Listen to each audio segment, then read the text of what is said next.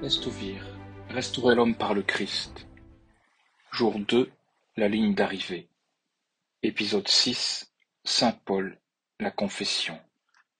Nous sommes un an après la mort de notre Seigneur Jésus-Christ. La persécution contre les disciples du Seigneur fait rage. Les Juifs, effectivement, estiment qu'il s'agit d'une secte qui met à mal la vraie religion juive un jeune homme nommé Saul, un pharisien zélé qui connaît parfaitement les Écritures, grand défenseur de la synagogue, se lance contre ses disciples du Seigneur. Il part à Damas dans le but d'arrêter les hommes et les femmes de cette secte et de les amener prisonniers à Jérusalem. Mais lorsqu'il était en chemin, et qu'il approchait déjà de Damas, il fut tout d'un coup environné et frappé d'une lumière du ciel et tombant par terre, il entendit une voix qui lui disait Saul, Saul, pourquoi me persécutez-vous? Il répondit Qui êtes-vous, Seigneur? Et le Seigneur lui dit Je suis Jésus que vous persécutez. Il vous est dur de regimber contre l'aiguillon. Cette expression que nous avons malheureusement du mal à comprendre aujourd'hui, que nous comprenions encore au début du XXe siècle, puisque nous étions encore dans un milieu paysan, l'aiguillon, c'est ce que portait le bouvier pour mener les bœufs qui tiraient la charrue. Et regimber contre l'aiguillon, c'est le bœuf qui refusait de faire ce que faisait le bouvier, et donc qui se faisait piquer par le bouvier sans vouloir se corriger. Il faut savoir que facilement on peut s'enfermer dans le mal, on peut se convaincre que ce que nous faisons est bon. Nous avons toujours une bonne raison pour faire quelque chose qu'après nous reconnaissons comme mal.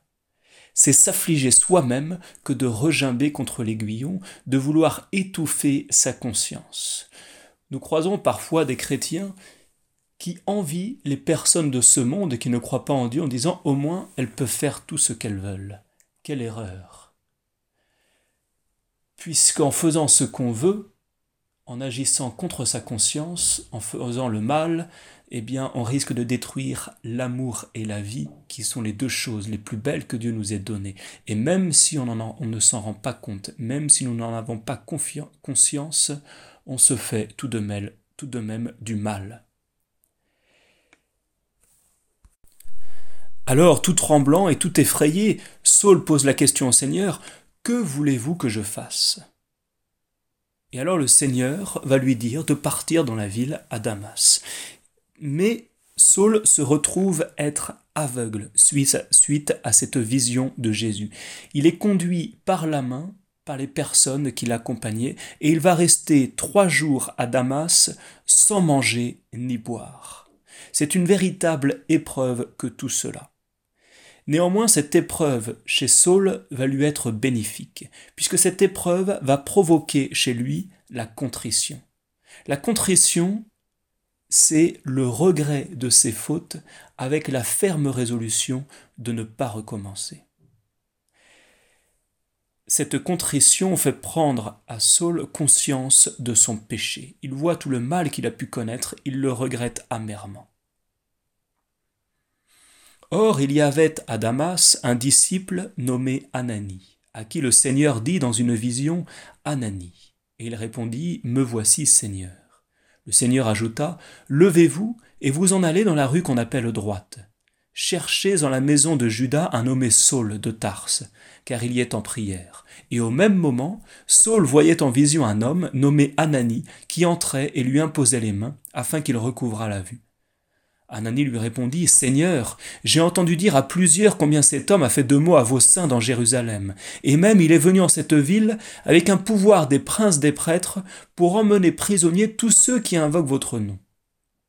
Le Seigneur lui repartit, Allez le trouver, parce que cet homme est un instrument que j'ai choisi pour porter mon nom devant les gentils, devant les rois et devant les enfants d'Israël, car je lui montrerai combien il faudra qu'il souffre pour mon nom.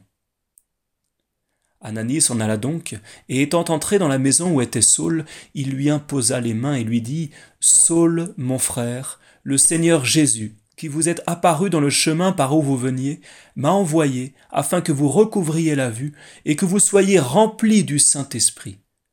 Aussitôt, il tomba de ses yeux comme des écailles, et il recouvra la vue. Et s'étant levé, il fut baptisé. Nous avons là le récit de la conversion par la confession de Saint Paul. La confession qui doit être à chaque fois une véritable conversion. Je regrette ma faute avec la ferme résolution de ne pas recommencer, et par la toute-puissance de Dieu, tous mes péchés sont effacés. C'est un sacrement. Un sacrement, c'est un signe sensible, c'est-à-dire quelque chose de concret, qui a été institué par notre Seigneur Jésus-Christ du temps de sa vie publique pour donner ou augmenter la grâce. Mais on voit que le sacrement, c'est finalement un cadeau de Dieu pour nous mener au ciel. C'est l'œuvre de Dieu par l'intermédiaire d'un ministre.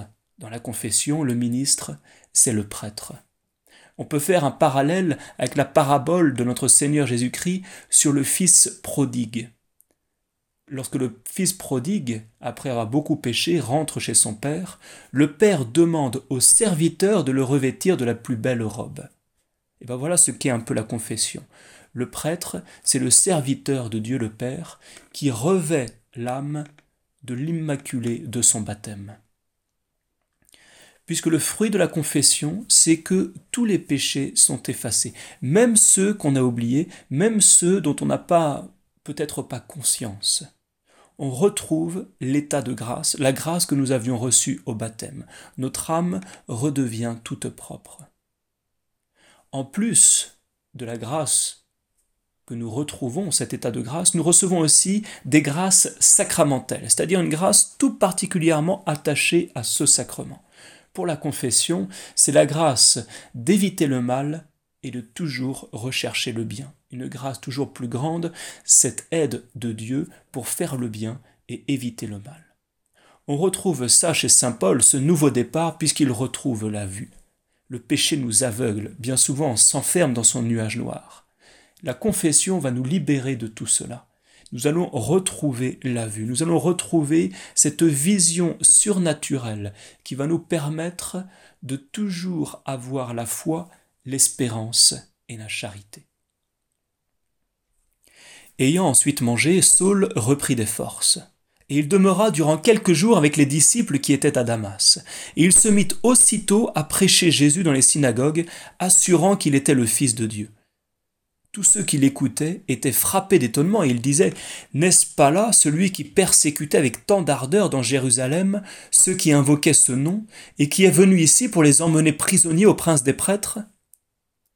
Mais Saul se fortifiait de plus en plus et confondait les Juifs qui demeuraient à Damas, leur prouvant que Jésus était le Christ. Ce retournement de Saul, qui va recevoir le nom de Paul, Saint Paul, qui va écrire des épîtres merveilleuses, qui va être le fer de lance de la naissance de l'Église catholique. C'est pour cela qu'il est toujours invoqué en même temps que Saint Pierre.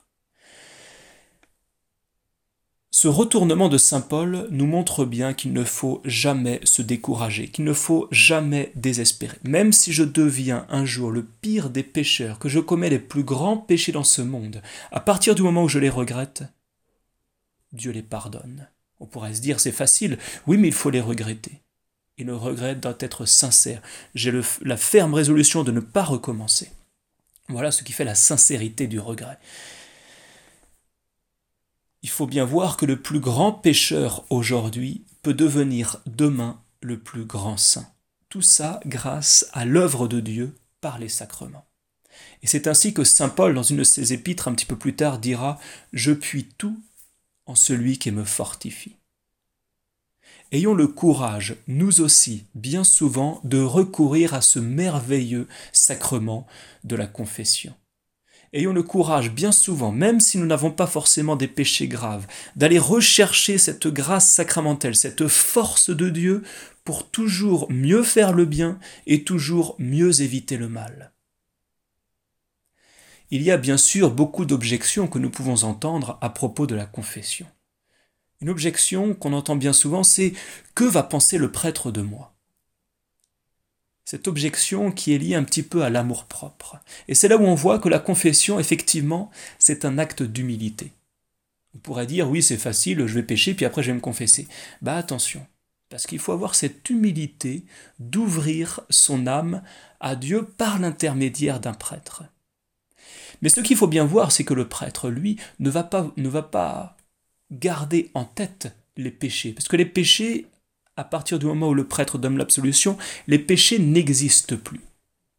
Ils sont voués à disparaître. Mais ce que va voir le prêtre, c'est l'œuvre de la grâce dans l'âme qui est en face de lui au confessionnal. C'est pourquoi il ne faut surtout pas hésiter à se confesser, même à un prêtre qu'on connaît bien, même à un prêtre ami. Puisque c'est une merveille que de présenter son âme à celui que l'on aime bien. Et pour le prêtre, c'est merveilleux de voir l'action de Dieu dans l'âme de celui qu'il connaît. Il faut savoir aussi que la confession, c'est un acte éminemment sacerdotal, et donc si vous allez vous confesser avec un prêtre, dites-vous toujours que vous allez nourrir son âme sacerdotale. Et donc, rejetez absolument cette objection que va penser le prêtre de moi? C'est une tentation à laquelle il ne faut pas se laisser aller. Autre objection qu'on peut entendre, c'est moi, je m'adresse directement à Dieu. Attention, nous sommes corps et âme, c'est-à-dire que nous avons besoin de choses concrètes. Comment avoir la certitude, lorsqu'on demande pardon à Dieu, que Dieu nous pardonne nos péchés?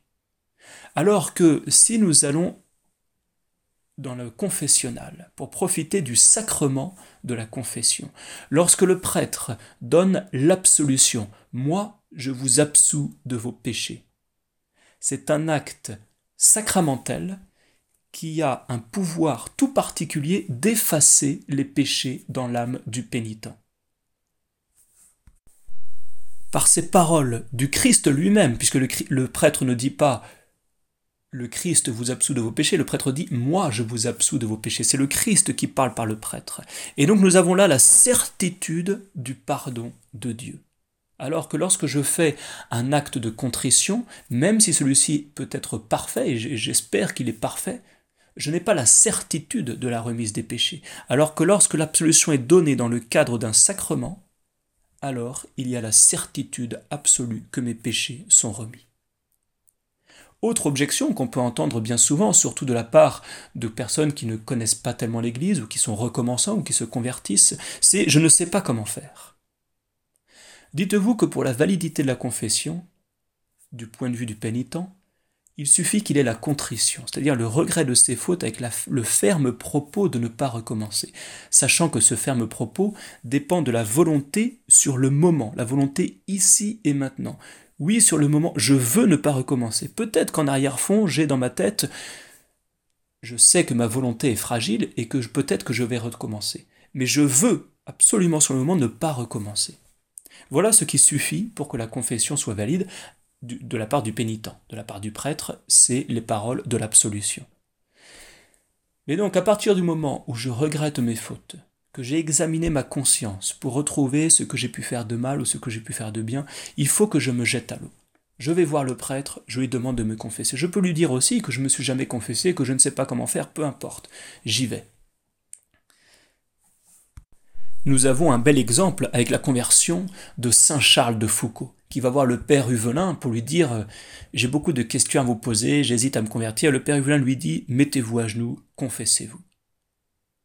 Saint Charles de Foucault hésite et finalement il se lance et alors il se convertit. Et c'est là où on voit que la conversion vient de Dieu lui-même. C'est pourquoi, si je ne sais pas comment faire, eh ben, allez voir Dieu dans le sacrement de la confession et Dieu lui-même agira sur votre âme.